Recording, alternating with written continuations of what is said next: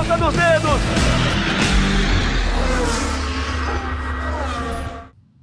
Hora de velocidade no GE. Globo no Sport TV. Tá começando mais uma edição do seu podcast. Você é apaixonado por velocidade. Tá começando mais uma edição do Na Ponta dos Dedos. Com Rafael Lopes aqui do meu lado, com Luciano Burst também. Tudo certo, Rafa? Fim de semana de Stock Car em Goiânia. De mais um grande prêmio de Fórmula 1 com mais uma vitória de Max Verstappen. Tudo bem? Tudo bem, Bruno? Um abraço pro Luciano, pro nosso convidado que daqui a pouco a gente vai apresentar. Um final de semana recheado de corridas e que a gente teve a definição dos quatro pilotos que vão decidir o título da Stock Car lá no dia 11 de dezembro em Interlagos, né? No meio da Copa do Mundo, ali na fase final da Copa do Mundo, Sim. a gente também vai ter decisão da Stock Car e uma decisão que promete bastante, vai ser uma decisão muito acirrada lá no Autódromo José Carlos Patti em Interlagos e claro, também a gente teve é, fim de semana com Fórmula 1, uma disputa a lá 2021 ali pela vitória no Grande Prêmio dos Estados Unidos. Foi um fim de semana bem legal de velocidade. A gente vai comentar tudo aqui no Na Ponta dos Dedos. Tudo bem, Luciano? Fala, Bruno. Fala, Rafa. Prazer estar aqui com vocês mais uma vez. É, a gente teve junto e separado, né? Junto porque é. na transmissão ali, nas corridas boas que a gente acompanhou sábado e domingo da Stock, mas eu aqui, vocês lá, enfrentando o calor de Goiânia, então temos bastante conversa aqui nesse podcast de hoje. Mas até que não estava tão quente, né, Bruno? Tava, é, tava é. menos quente do que a gente estava acostumado. Não tava, não tava para vocês. Pergunta para a turma lá dentro do é, carro. É, Você vai entender o quanto estava quente agora, porque o nosso convidado é piloto e atual campeão da Stock Car. Uma alegria receber mais uma vez Gabriel Casagrande. É por aí, né, Gabriel? O calor é intenso nesse carro novo, mais ainda, né? Tudo certo com você? Tudo certo, tudo bem com vocês também, espero que estejam todos bem. Muito obrigado pelo convite mais uma vez. Realmente estava tava complicado, igual o Luciano falou, é, a gente sofre bastante ali dentro do carro, ainda mais um fim de semana de duas etapas, né? Foram quatro corridas aí. É, confesso que no final da, da quarta corrida aí o corpo deu uma sofridinha, mas a gente se prepara para isso mesmo, para enfrentar essas situações. Gabriel, assim que terminou a última corrida do domingo, esse cara do meu lado aqui, o Rafael Lopes, estava com a planilha dele aberta para fazer os descartes e saber de fato quem é que estava ainda com condições matemáticas de brigar pelo título. E o seu nome aparece mais uma vez em disputa de um título da Stock Car. Num fim de semana que você mesmo falou, né, Gabriel? Não era o resultado que você esperava, principalmente no que aconteceu no sábado, né? Depois de uma classificação que já não tinha sido boa. Fala um pouco de como foi esse fim de semana e mesmo com os resultados que não foram os esperados por você. Você chega ainda a Interlagos em dezembro com condições de brigar pelo título. É, não foi o fim de semana que a gente esperava, tanto eu quanto a equipe e todos os, os torcedores. É, o nosso sábado realmente foi muito ruim. Eu acho que foi ali que a gente acabou perdendo esse terreno aí que com certeza vai colocar muito mais emoção para o nosso fim de ano. É, a pontuação do domingo não foi uma pontuação ruim, é, tendo em vista que a gente não estava mais uma vez com condições de brigar lá na frente. Eu fiz 24 pontos, não foi uma, uma, uma pontuação tão ruim, mas o sábado foi bem, é, bem triste para a gente. E, mas eu cumpri o primeiro objetivo que era que eu coloquei lá no início do ano, que era chegar no final disputando o título. É claro que a situação no ano passado era muito mais tranquila. Eu cheguei na, na etapa final a 25 pontos do vice-líder, liderando, é, fase muito boa. Agora eu chego em terceiro, a 10 pontos do líder, é, sabendo que o trabalho vai ser difícil, vai ser uma coisa muito complicada, mas a gente colocou como meta chegar disputando. E aí, só Deus sabe o que vai acontecer. É, eu acho que existe chance, sim, uma chance muito boa de, de a gente poder levar esse título para casa, conquistar o bicampeonato mas eu dependo de algumas outras coisas também. Preciso que os concorrentes tenham um pouquinho de, de dificuldade, como eu venho tendo aí nas últimas etapas. É, tomara que a sorte sorria para mim lá. Quem sabe não é esse momento para a gente voltar a vencer aí, que eu não venço desde o meio do ano, para levantar mais do que um troféu no, no final de semana em Interlagos. É, a gente tem a classificação para colocar na tela aí, vamos, vamos rodar aí para ver quais os pilotos que têm exatamente chances de título lá em Interlagos. Está aí. Rubens Barrichello vai na liderança com 298 pontos, seguido pelo Daniel Serra com 290. O Gabriel tem 288, está 10 pontos atrás do Rubinho. E ali o Matias Rossi com 30 pontos atrás do Daniel. Tá aí os outros pilotos até o décimo colocado na classificação, que nesse momento é o César Ramos, mas apenas aqueles quatro primeiros têm chances de título. O Rubinho, o Daniel Serra, o Gabriel Casagrande e o Matias Rossi são esses quatro pilotos que vão disputar o título lá em Interlagos. Em Interlagos, né, Gabriel, a gente lembra que o teu carro, né, a equipe Amateus Vogel, sempre anda muito bem lá. E se a gente analisar a questão de pontuação, e a gente sabe que na Stock Car isso não funciona matematicamente dessa forma, mas se a gente analisar matematicamente apenas, depende apenas de você. Né, porque você tem dois pontos da pole position e ali a diferença entre a vitória e o segundo lugar nas duas corridas são quatro pontos. Então você teria dez pontos ali né, de vantagem em relação ao primeiro colocado, né? E você empataria pelo menos em pontos em relação ao Rubens Barrichello e aí venceria nos critérios de desempate. Então, na teoria, dependeria apenas de você com uma tradição né, de, de, de carros muito bem feitos pela Matheus Vogel lá para a pista de Interlagos. Como é que você encara essa última etapa? Como é que você vai na cabeça pra, uh, com a tua cabeça para essa última etapa pensando num bom resultado lá em Interlagos? É isso que eu tenho que ir, ir na cabeça, que o nosso carro é muito bom realmente. As últimas quatro passagens que nós estivemos por lá foram três pole positions minhas, é, duas vitórias minhas e mais uma vitória do Matias. É, não dá para desconsiderar isso. É o carro que está ali do meu lado, que usa muitas coisas parecidas. Então, o nosso retrospecto é muito favorável. É, a gente sabe disso tem que focar nesse, nesse fato para chegar lá com a confiança lá em cima. Realmente só depende de mim, mas a gente sabe o quão improvável é que eu vença as duas corridas, né? É, são coisas assim que poucos pilotos conseguiram e ainda quando conseguiram é, houve uma junção de muitos de muitos acontecimentos aí para que para que isso pudesse ser feito. E assim eu estou muito confiante, eu acho que dá para a gente ter excelentes resultados lá. É óbvio que vamos chegar lá com a meta de fazer a pole position, como já fizemos aí nas, nas últimas etapas, brigar pelas primeiras posições, tendo que ser um pouco mais agressivo do que eu fui no ano passado, para não deixar escapar esses resultados. Mas, como você falou, só depende de mim. E mesmo que eu não vença as duas corridas, eu considero que é uma, uma diferença muito pequena, porque a gente tem uma grande pontuação aí disponível ainda. É, tem outros dois pilotos na, na, disputa, além de mim e do Rubinho, que é o Daniel Serra e o Matias, que são caras que vão estar ali brigando na frente, com certeza, e de alguma forma alguém vai roubar ponto do outro. Então, se, se eu chegar a vencer, é, devo torcer para que tenham outros pilotos entre mim e o, e o líder, para que me ajude um pouco mas eu preciso que algumas coisas aí aconteçam. Mas a gente vai sempre focando nisso, que o carro lá sempre foi bom e não tem por que ser diferente dessa vez. Então, pensando dessa forma, acho que a gente vai com a confiança lá em cima, chega para brigar, chega mais uma vez para lutar muito. Se der certo, tomara Deus que dê, vamos ficar muito felizes. E se não der, a gente vai fazer de tudo para levar o título para casa. Se não der, é, infelizmente não aconteceu, mas não foi por falta de, de esforço nosso. Luciano, a gente tem falado muito sobre matemática e quem está acompanhando o programa pode até pensar, mas por que, que os outros não estão? Não tem aquela história da pontuação dobrada? A gente lembra. Não há mais esse regulamento na estoque. Né? No, uhum. Em dezembro, nós teremos duas corridas com a mesma pontuação de uma etapa normal. Então, no máximo, o piloto pode fazer 56 pontos pensando no gabarito, né? Fazendo pole position vencendo as duas corridas, o que é muito difícil numa categoria como a Stock. Então a linha de corte ficou ali até o Matias, né, Luciano? A partir do Zonta, ninguém mais tem chance de ficar com o título esse ano. Bruno, é muito mais correto assim. Vou te falar a verdade que era bem injusto você chegar na última etapa com pontuação dobrada.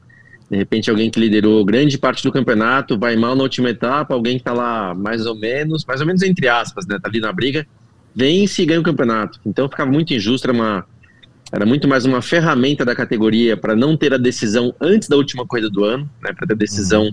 no final do campeonato, mas eu sempre achei muito injusto. Então esse formato de agora é, é pertinente. Eu vou aproveitar até para fazer uma pergunta ao Gabriel, mas antes até para lembrar, né? Quando se fala, tudo bem que são quatro, mas não é que eu estou eliminando o Matias não, mas eu vou focar nos três aqui para mim que são os três que têm reais chance Então, Rubinho, Daniel e, e, e Casagrande. É, eu daria 33% de chance para cada um.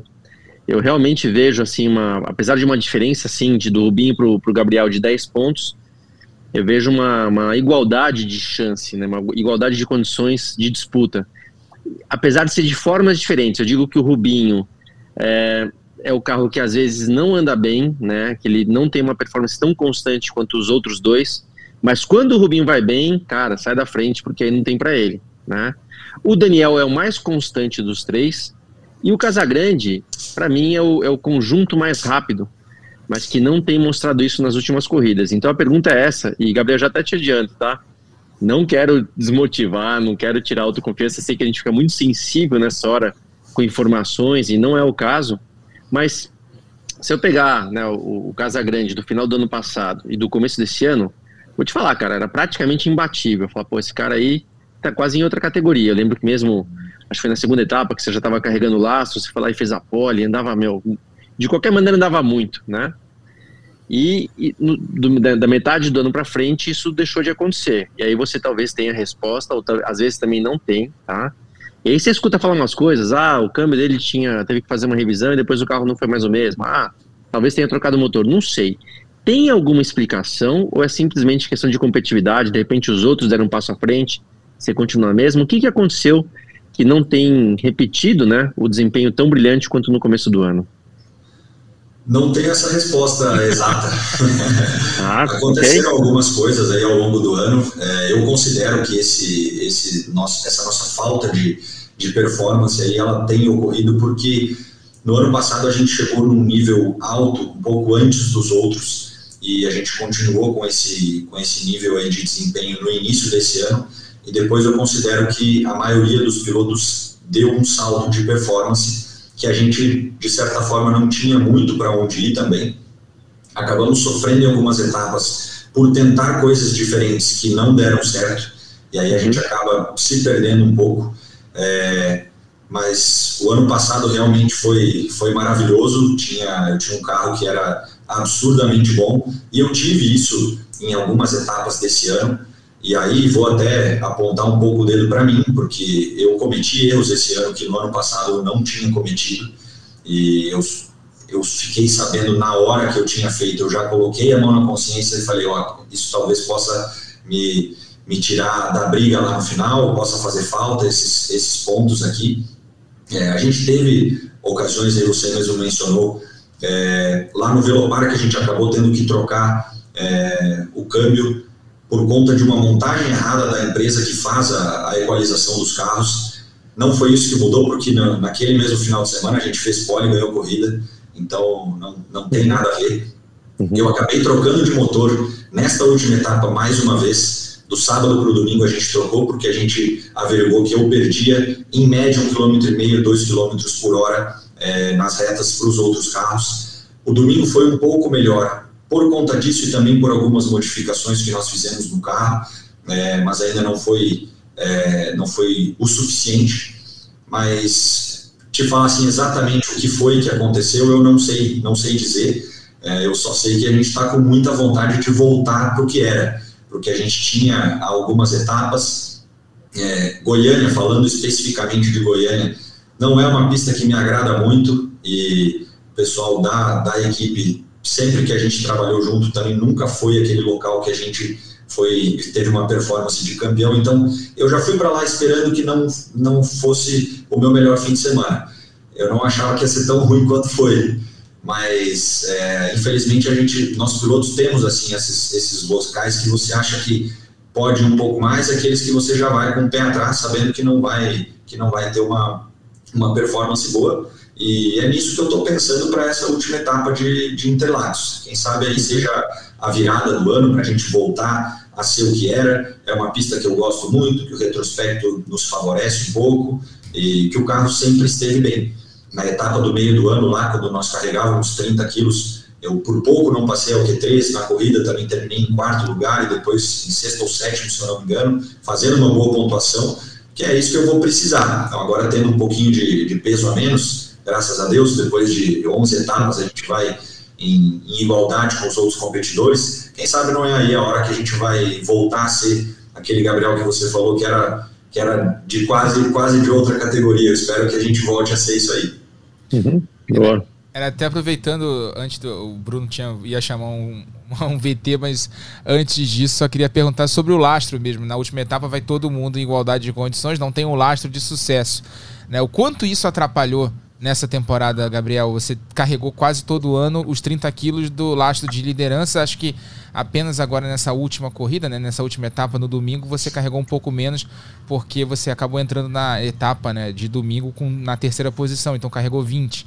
Né? O que, que isso atrapalhou ao longo de toda a temporada?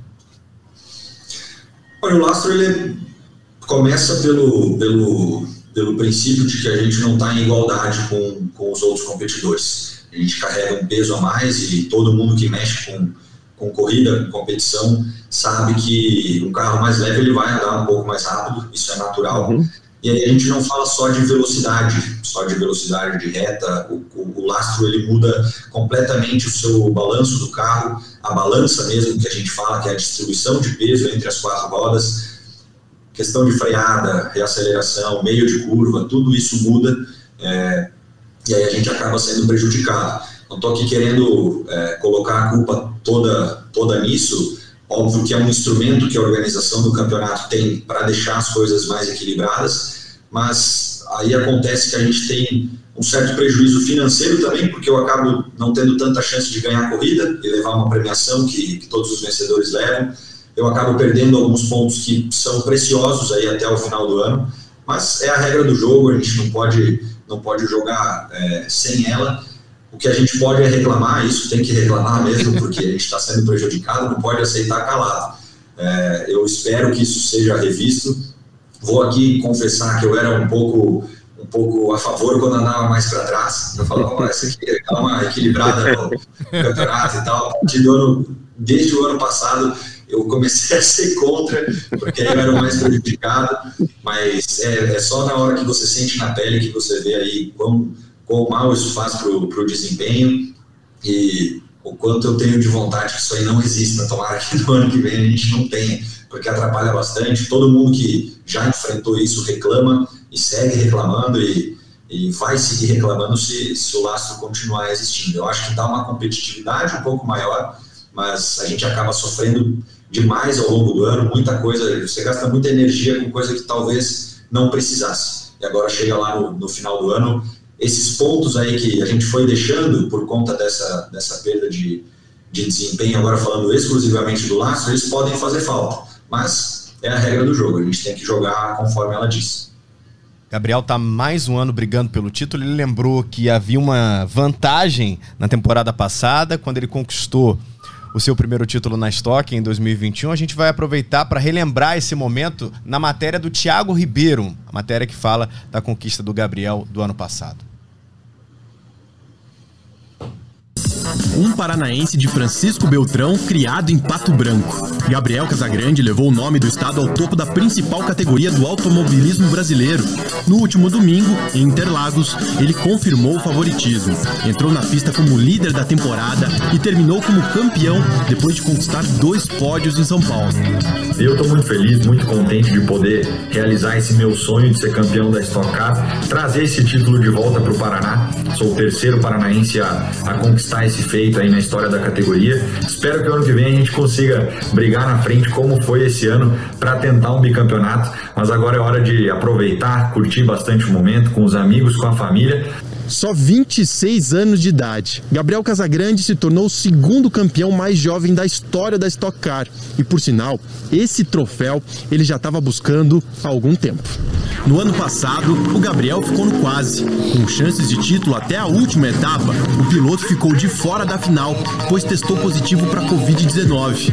Dessa vez, nada o impediu de correr e de comemorar. Fechou o ano com 24 pontos a mais que o segundo colocado, Daniel Serra. A dúvida agora é a seguinte: há duas semanas, perguntamos para ele onde seria a festa em caso de título. Olha só a resposta. Eu, eu sou nascido em Francisco Beltrão, mas nunca morei lá. E eu me criei em Pato Branco dos 6 aos 18 anos, então meu coração é, é, é, de Pato Branco também.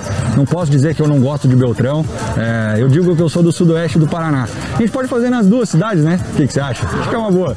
Então é bom o povo de Beltrão e de Pato Branco se prepararem. O fim de ano vai ser agitado no sudoeste do Paraná. Gabriel, você estava falando das duas cidades, eu fiquei lembrando da rivalidade do futsal, né? É que verdade. é uma coisa impressionante lá no Paraná.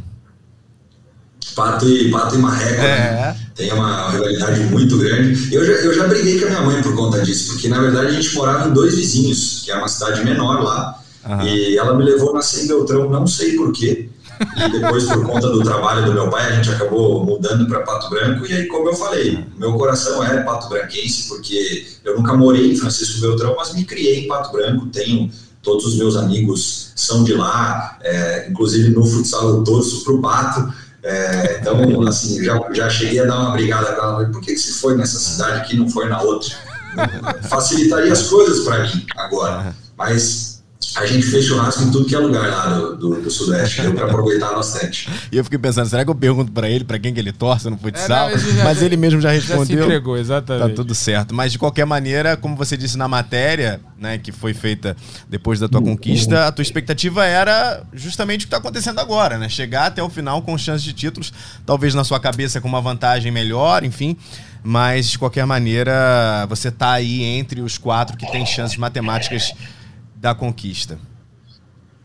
Era a primeira meta né, que a gente colocou, é, e aí não foi no início do ano, foi já no final do ano passado, de que se nós fôssemos tentar repetir, teríamos que chegar em condições. Não, eu, não, eu não gosto de falar antes da hora de que ah, a gente vai brigar pelo título, a gente vai conquistar, a gente vai fazer. Primeiro tem que dar a possibilidade. A gente está chegando aí com, com chances reais é, como o Luciano falou, eu acho que está tudo em aberto, apesar de eu estar um pouco mais para trás. É, a gente tem plenas condições de fazer um fim de semana muito bom em Interlagos e, e levar o título para casa, mas a minha primeira meta era chegar brigando. Já conseguimos a primeira, agora a segunda meta é, é descontar essa, essa diferença para o líder, que é o Rubinho, e quem sabe levar para casa mais um caneco.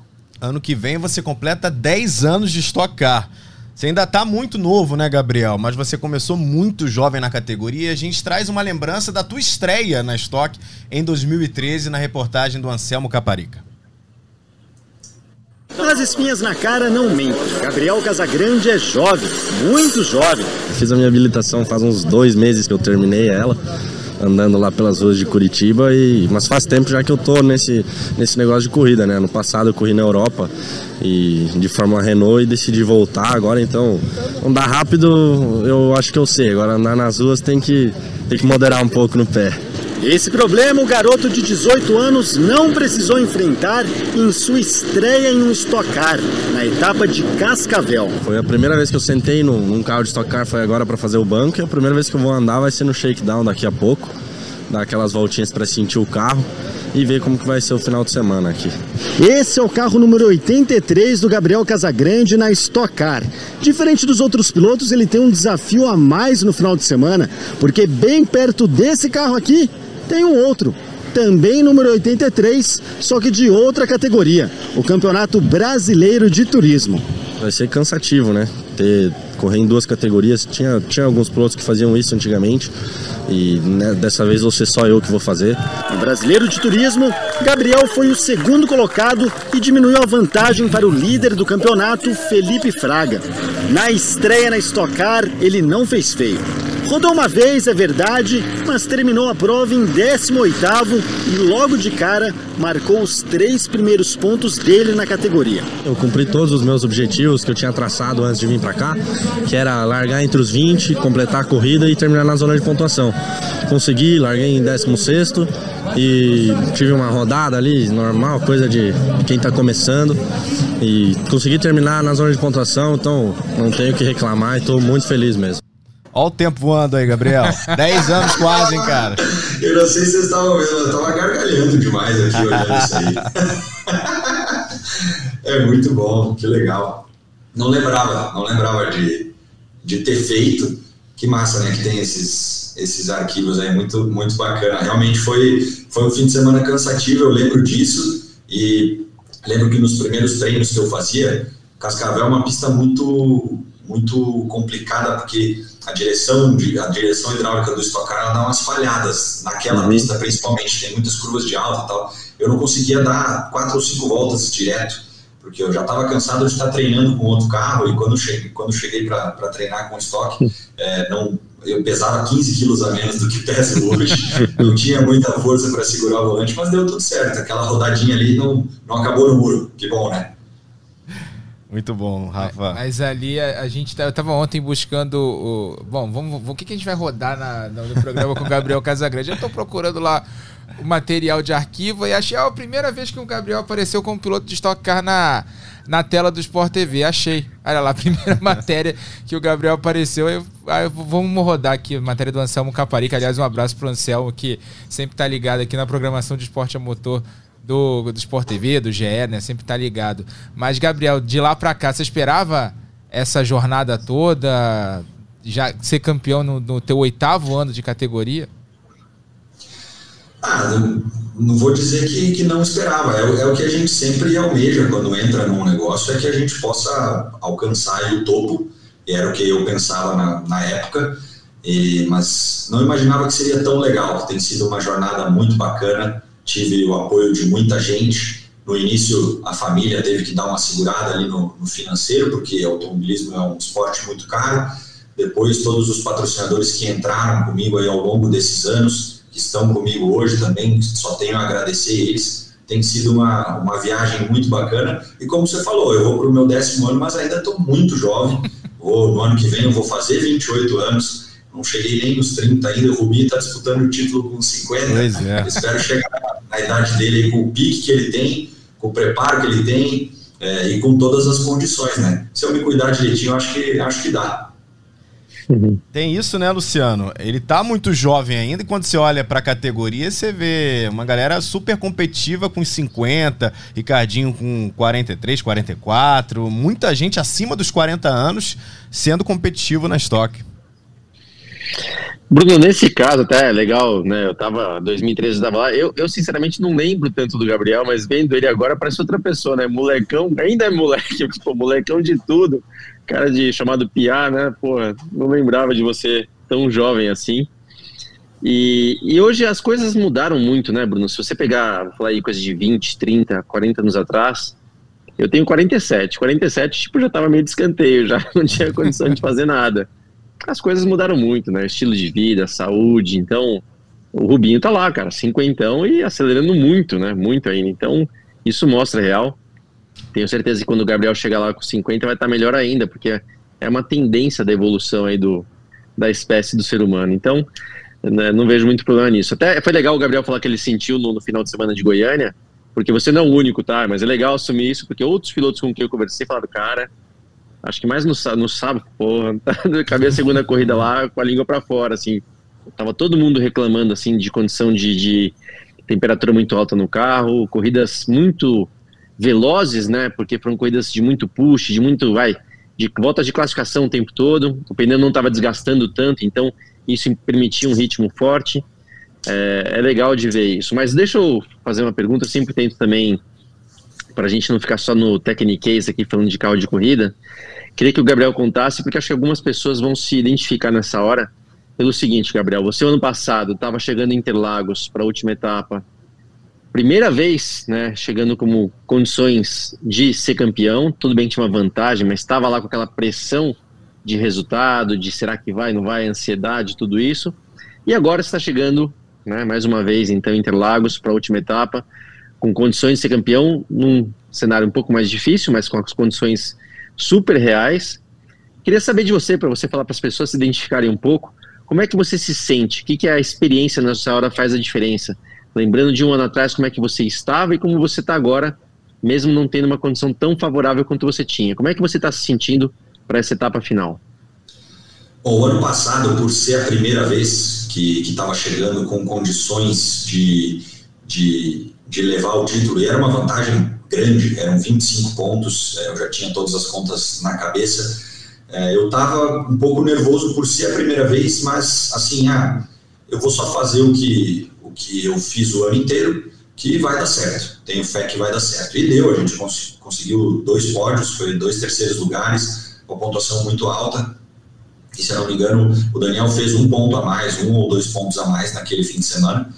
Precisava descontar 25, não, não, não teve jeito. E esse ano, agora chegando um pouco mais para trás, em, em, terceiro lugar, estou é, muito tranquilo, porque na verdade a pressão agora é de quem está em primeiro, que tem que chegar lá e confirmar isso. Eu vou de novo com aquela cabeça de fazer mais um fim de semana como, como a gente fez aí ao longo do ano torcer para que, que o carro esteja um pouco melhor, que a gente tenha uma condição de brigar mais à frente do que vem sendo nas últimas, nas últimas corridas, mas aquela, aquela frustração que me, que me aconteceu em Goiânia, logo depois que a, que a corrida do domingo terminou, ela já passou meia hora depois da corrida, ela foi embora, porque eu falei, não, agora eu não tenho mais pressão nenhuma igual eu tinha ao longo do ano, agora eu vou é, simplesmente correr, que é o que a gente gosta de fazer, entrar no carro e acelerar, e tentar fazer o nosso. Se não der, não vai ser por falta de esforço, como eu já falei, a gente vai tentar de tudo,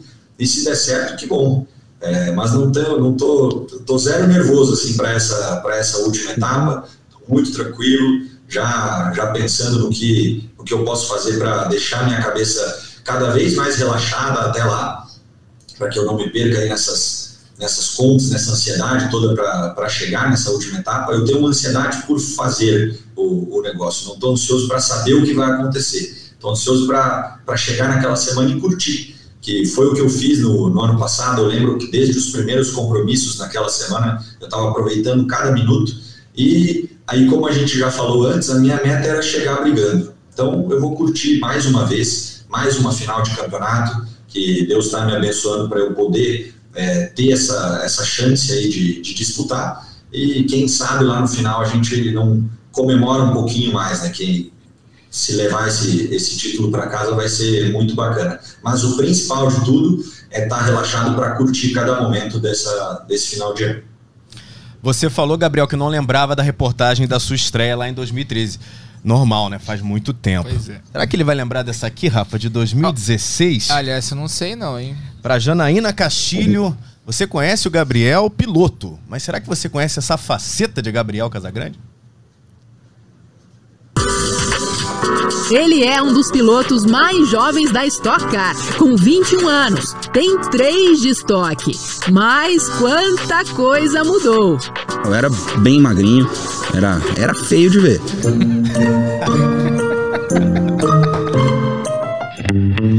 Era mais do que buscar uma mudança estética. Pilotar requer muita força. Gabriel Casagrande, então, investiu em treinos físicos e na alimentação. Quando eu cheguei em Curitiba, eu pesava cerca de 60 quilos. Hoje eu tô aí com 75, 76. Então foi mais de 15 quilos que, que, eu, que eu peguei. Me ajudou muito porque eu, eu sei que faltava força na hora de pilotar. Eu, eu, eu lembro disso, eu lembro do começo como era. Me ajudou bastante. Me ajudou também a fazer sucesso, né? Porque as coisas. Estava difícil. Falei, tava difícil o jeitinho de menino se transformou. Hoje está forte fisicamente e mentalmente. Para encarar os desafios da profissão, o momento ainda é de crescimento, mas tem encontrado nas horas livres outra oportunidade de ganhar aplausos. Gabriel Casagrande, nome que é conhecido nas pistas de corrida, na Stock Car, mais uma outra paixão foi revelada. Desde criança sempre curtiu música, só que ele decidiu compartilhar o segredo e agora o negócio está ficando sério. Pensei que fosse mais forte que esse amor, ó oh, minha paixão, uma, uma brincadeira que começou nas, nos churrascos com os amigos. Ninguém sabia tocar violão, ninguém sabia cantar e eu resolvi puxar a frente. E aí todo mundo gostou, eu comecei a fazer vídeos, tenho muita coisa gravada, tenho muita coisa no meu celular, mas aqui ninguém toca, ninguém vai ver. E quando criei coragem, resolvi colocar no, numa rede social, a aceitação foi muito grande. Eu, foi até maior do que eu esperava e aí eu decidi que eu queria tentar isso aí também. A história não parou no sucesso virtual. Um belo dia, a visita para o churrasco foi de um cantor profissional. O cara que tá me levando para isso é o Giovanni, que é o o parceiro do Jean. Agora eles não têm mais a dupla, mas ele continua fazendo carreira solo. Ele apareceu lá em casa para um churrasco um dia e eu cantei umas músicas, ele gostou, já me convidou para ir pro show. Em questão de dias, lá estava o Gabriel no palco, em Ibiúna, interior de São Paulo.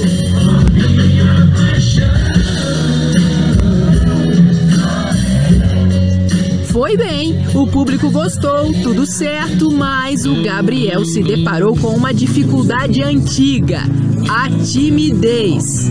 Eu lembro quando eu comecei a correr na Stock Car, era é, eu quase não falava com ninguém porque eu não sabia o que falar e eu ficava muito nervoso de puxar assunto com alguém. O que está acontecendo comigo agora em relação a, a esse negócio de cantar é a mesma coisa. Eu quando eu cheguei no lugar lá para fazer o show, eu tava quieto, eu não sabia o que fazer. Quando fui subir no palco, não sabia o que fazer, esqueci de dar boa noite pra galera. Não tem problema não, Gabriel. Pelo jeito, outras oportunidades virão. Já tem show marcado no mês que vem. Então, neste fim de semana, ele pisa fundo na Stock Car em Santa Cruz do Sul, no Rio Grande do Sul, e depois se concentra para se soltar e soltar a voz no interior do Paraná.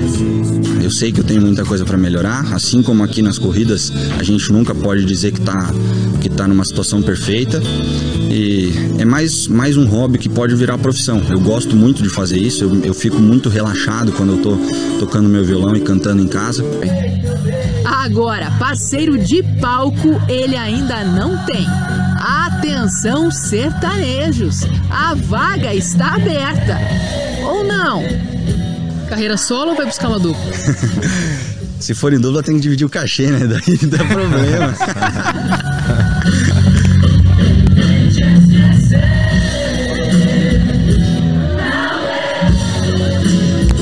Pensei que fosse mais sorte que esse amor, ó oh, minha paixão,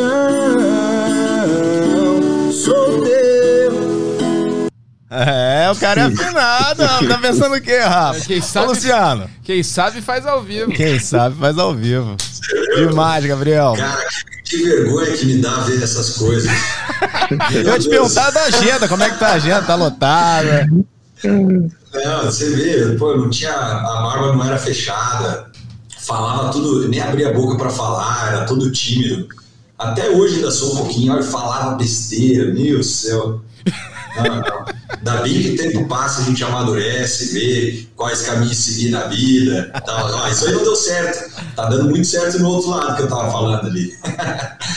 Pô, ô Luciano, o cara falou na, na, matéria, três anos antes ele não conversava com a galera no autódromo, era muito tímido. Três anos depois tava, tava no palco, encarando um show lotado. É fácil não, então, cara. Mas, mas vai ao encontro do que eu falei, né? Eu falei, pô, a gente correu, pelo que eu vejo, pelo menos 2013, dois anos juntos, né? Dois anos e um pouquinho. E eu não lembro do Gabriel lá, acho que por conta disso, porque ele era tímido, não falava com ninguém. Eu não lembro dele, tá? E e, mas é legal de ver, cara. Isso aí que você fala que você era tímido tal, que você não falava as coisas direito, não abria a boca. Eu vou te falar então uma coisa minha. É legal quando a gente se coloca no lugar. Se eu pegar transmissões minhas de Fórmula 1, quando eu comecei na Globo, foram, foram, as três últimas corridas de 2004 que eu fui apenas como convidado, que era Japão, China e Brasil, né? Cara, se eu pegar, eu vi outro dia algumas dessas, é, tinha DVD, né? Em DVD, Jesus do céu, cara. Não abre a boca, fala rápido, não tem entonação nenhuma, fala mais do que devia. Cara, tudo errado. Então, assim, isso é, isso é faz parte do jogo. Se você lembrar, primeira vez que você foi de kart pra pista, não sei você, mas eu sei eu. Eu fui num Paulista. Olha, olha que xarope, eu não, eu não tinha noção que era kart. Meu negócio, para quem não sabe, meu negócio, eu aprendi a pilotar e me apaixonei pela velocidade de competição com as motos. Meu negócio é moto, não era carro, mas minha mãe não deixou eu correr de moto e aí fui correr de, de kart, né? Meio que fui lá brincar. Aliás, Ibiúna, né? Ibiúna, onde foi aquele show, foi onde eu. É, meus pais têm uma casa de campo lá, foi lá que eu aprendi a pilotar, né? E, cara, fui pra Interlagos achando, pô, ando de moto bem, né? Vou chegar lá em Interlagos vou arrepiar essa molecada, porque eu sou bom em pino, raspo o joelho e tal. Cara, cheguei em Interlagos, última etapa do ano de 91, categoria novatos, malandro. Eu larguei em antepenúltimo, porque com certeza os dois caras atrás tiveram algum problema. Na corrida eu também volta. Então, assim, papelão, papelão. Lembro que eu rodei, bati no cara que estava em terceiro tomando volta. Ou seja, faz parte da vida, cara. A gente aprende. Alguns não aprendem, mas a gente acaba aprendendo. esse mico, é, esse mico do início, é, é acho que é igual para todo mundo. É, vai ter uma pergunta que não quer calar, Gabriel. Ainda fica, ainda toca seu violãozinho? Ah, ainda assim, deu uma boa diminuída né, do, que, do que era nessa época aí de 2016. Eu lembro que essa matéria até me, me recordou algumas coisas. Realmente era uma, uma fase que eu fazia muito churrasco com os meus amigos aqui e sempre tinha que alguém estar tá tocando violão. Chegava uma hora que o pessoal não conseguia mais e eu, eu dava conta, daí ficava ali horas tocando. Hoje, hoje eu já não faço mais, tenho a caixinha de som, coloco a música que eu quiser escutar mas às vezes a gente faz alguns encontros com os amigos aí. É, já descobriu alguns amigos meus que cantam até melhor do que eu, então eu não, eu não fico mais é, de primeira voz no, no microfone, fico só curtindo ali, comendo a minha carninha, e daí eu não vou passar mais essa pergunta se vocês gostarem. Aliás, da próxima vez que o Gabriel voltar aqui, a gente pode falar mais sobre churrasco, né? Pois é, tem pois isso. É. Aliás, aliás, ele fica, ele posta lá no, no Instagram dele, lá, ele fazendo é. churrasco, aqueles videozinhos, os stories dele lá fazendo churrasco. Rapaz, tem umas horas lá que ele pode dar uma água é. na boca, rapaz. Que Você tem que torcer dele. pra ver o post do Gabriel fora da hora do almoço, entendeu? Pois é, é tá com exatamente. fome. Aí você passa lá, tem uma picanha. Aliás, é. aliás lá em Santa Cruz do Sul, a gente tava comendo churrasco lá no motorhome dele, né? Aquela costela maravilhosa gaúcha. Melhor, melhor não ficar falando de comida melhor, agora, melhor. não. Melhor não. Mas é, é, é, top de linha, é maravilhoso. Gabriel vai continuar com a gente, Luciano e Rafa, porque a gente vai falar agora de Fórmula 1. 33 vitória do Verstappen, Rafa, e a gente vai começar a falar das circunstâncias que levaram ele a essa vitória, mas o registro do título da Red Bull, né? Porque ano passado o Verstappen ficou com o título, mas a Mercedes foi campeã por equipes. Há nove anos a Red Bull não conquistava um título de construtores, Rafa. Exatamente, e aquela e a gente assistindo essa, essa etapa na correria voltando lá de Goiânia, é né, entre entre devolvendo carro alugado, pegando voo ali conexão, mas deu para ver um pouquinho da corrida. Foi é, depois de nove anos, né, sem títulos de construtores, a, Red Bull voltou a vencer. Foram oito anos seguidos é, da Mercedes sendo campeã de construtores e agora a Red Bull voltando né, depois daquele título de 2013 com o Vettel e com a Red Bull é, como campeã de construtores. Agora a Red Bull volta a ganhar o campeonato de equipes num final de semana muito marcante para a equipe, que foi o final de semana em que foi anunciada a morte do Dietrich Mateschitz, né, o criador da marca, o criador da, da marca Red Bull, o cara que topou investir em esporte, né? É, tudo bem que é claro que é marketing, é claro que é, é, visando o retorno financeiro, mas foi um cara que topou investir em Fórmula 1, topou investir em todas aquelas naquela, naqueles esportes é, fora de, do comum.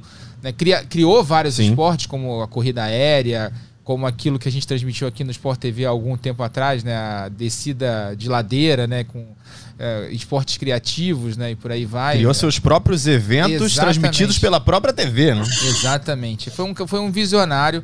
Então a Red Bull fez uma grande homenagem. A vitória do Verstappen, a 33 da carreira, a 14 na temporada, a 13 terceira na temporada, né, igualando a marca do Vettel e do Schumacher, né, o recorde de vitórias em apenas uma temporada. Foi um final de semana histórico para para Mercedes e como eu disse lá na abertura do, do programa, foi com gostinho de 2021. Por quê? Porque no final da corrida teve uma mini disputa ali com o Hamilton, que por causa das circunstâncias da corrida, por um erro no pit stop do Verstappen ali no final da corrida, o Hamilton acabou assumindo a liderança e ali a gente teve um mini duelo entre os dois ali, mas o Verstappen com um carro melhor, né, um carro melhor até de reta, não teve problemas em fazer a ultrapassagem sobre o heptacampeão e ali venceu a corrida o Grande Prêmio dos Estados Unidos. Foi mais, mais uma prova do domínio da Red Bull, que tem o melhor carro disparado dessa segunda metade do campeonato e agora com três corridas para encerrar o ano, dificilmente o Verstappen não vai bater esse recorde, né? não vai ficar com esse recorde isoladamente de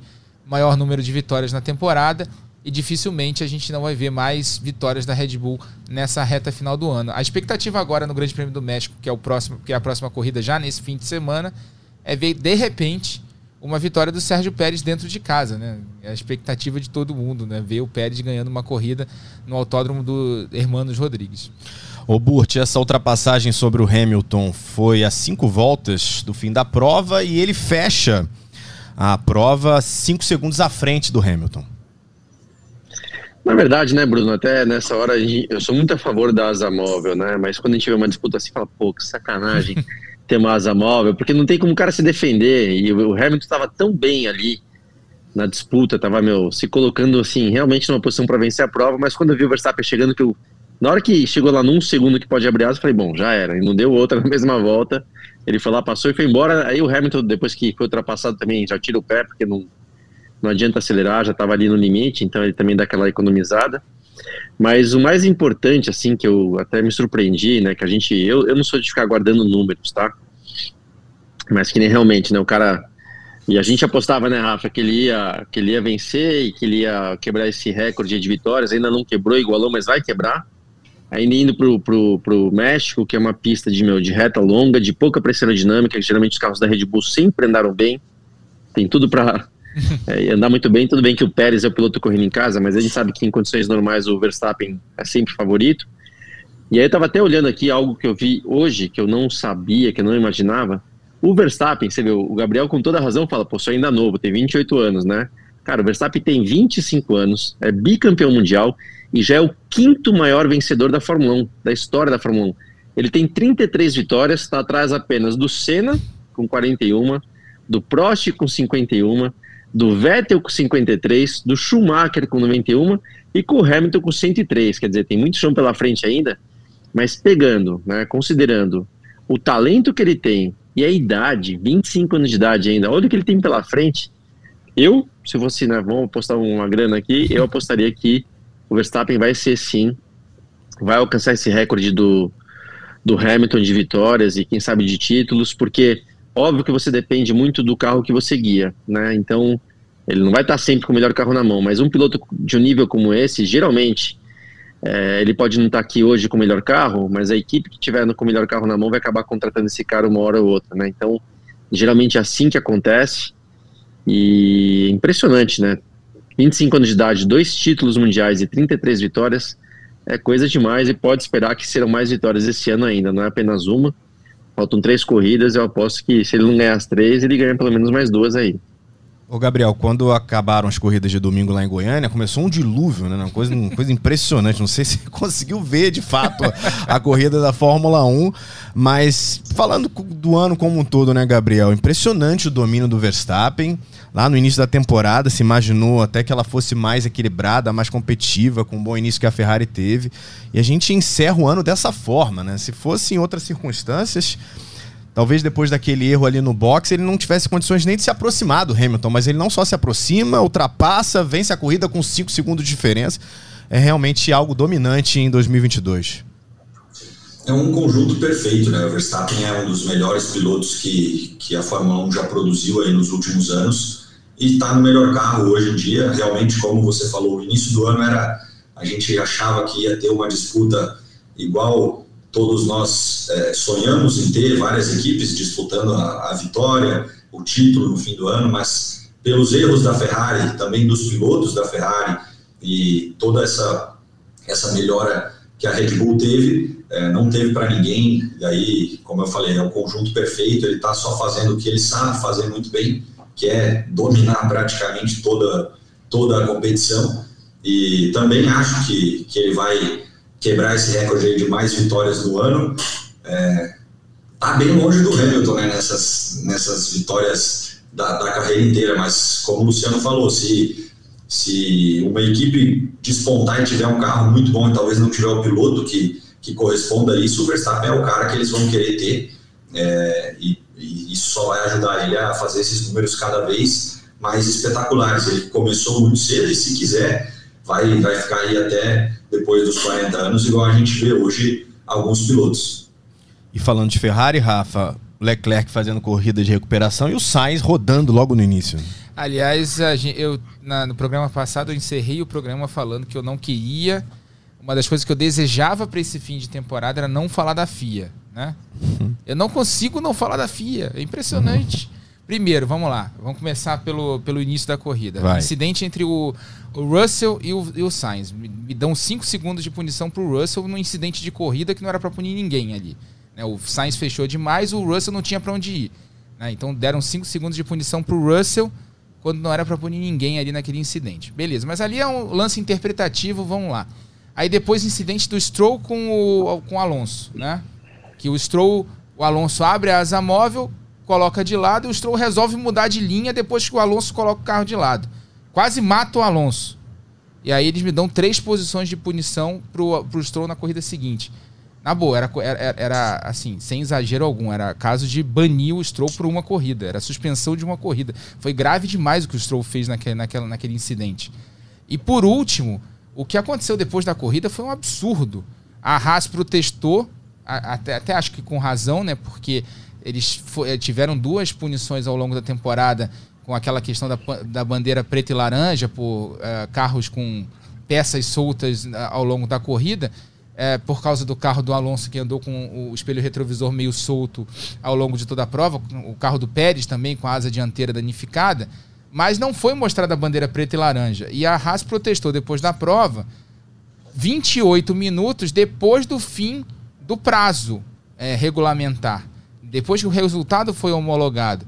E ainda assim a FIA aceitou, não puniu o Pérez e puniu o Alonso com 30 segundos de acréscimo.